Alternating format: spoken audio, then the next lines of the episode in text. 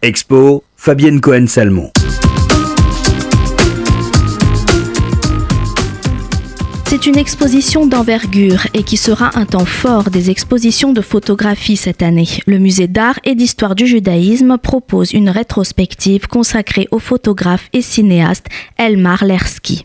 Présentée conjointement à l'occasion des 20 ans du musée et du 70e anniversaire de la naissance de l'État d'Israël, fruit d'un travail d'acquisition complexe qui a duré 30 ans, cette exposition rassemble près de 200 œuvres issues du Volksgang Museum d'Essen et du Musée d'art et d'histoire du judaïsme. Elle dévoile également un fonds de 435 épreuves anciennes acquises par le musée en 2015. Selon Paul Salmona, directeur du musée et commissaire général de l'exposition, Elmar Lersky est probablement le plus important photographe d'Israël, dont l'œuvre a marqué la création du futur État juif en gestation.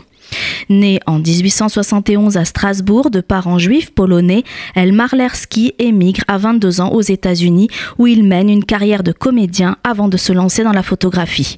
En 1915, il s'installe à Berlin et travaille dans le cinéma muet expressionniste comme chef opérateur et spécialiste des effets spéciaux de cinéma avant de revenir à la photographie à la fin des années 30. C'est là qu'il laisse éclater son talent avec des séries de portraits, tantôt de célébrités, tantôt de gens simples comme il les appelle, issus du prolétariat, dans lesquels il exploite en virtuose sa maîtrise de la lumière. Exploitant subtilement les reliefs du visage comme autant de paysages modelant brillance et contraste afin de faire surgir l'âme de ses sujets, Elmar Lersky explique sa démarche je me suis tournée vers les gens simples, les gens de la rue, de tous les jours. Je les plaçais dans la juste lumière et ces humiliés et offensés devenaient entre mes mains des personnes pleines de force et de dignité, de courage et d'intelligence. Florian Ebner, chef de la photographie du Centre Pompidou, insiste sur la constance et la cohérence de son œuvre, une œuvre photographique selon lui majeure mais sous-estimée. D'emblée, on est saisi par ces portraits tels des scènes de théâtre, ces contrastes, les pommettes saillantes de ces visages, ces expressions figées qui disent la condition humaine et que l'on pourrait confondre pour certains avec des sculptures.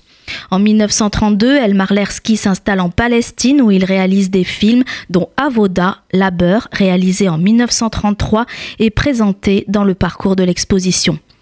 Il installe alors son œuvre dans une continuité fortement marquée par l'esthétique expressionniste. Sa série Arabe et Juif témoigne d'un intérêt puissant porté à la diversité humaine de la Palestine, véritable manifeste de tolérance et de respect de l'autre. Elle est aussi une réponse à la propagande nazie qui prône la supériorité de la race germanique.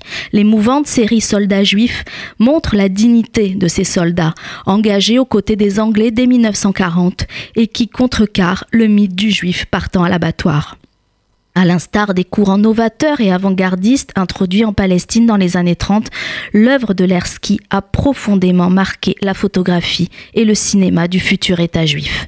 L'exposition Elmar Lersky, pionnier de la lumière, est présentée jusqu'au 26 août au Musée d'art et d'histoire du judaïsme.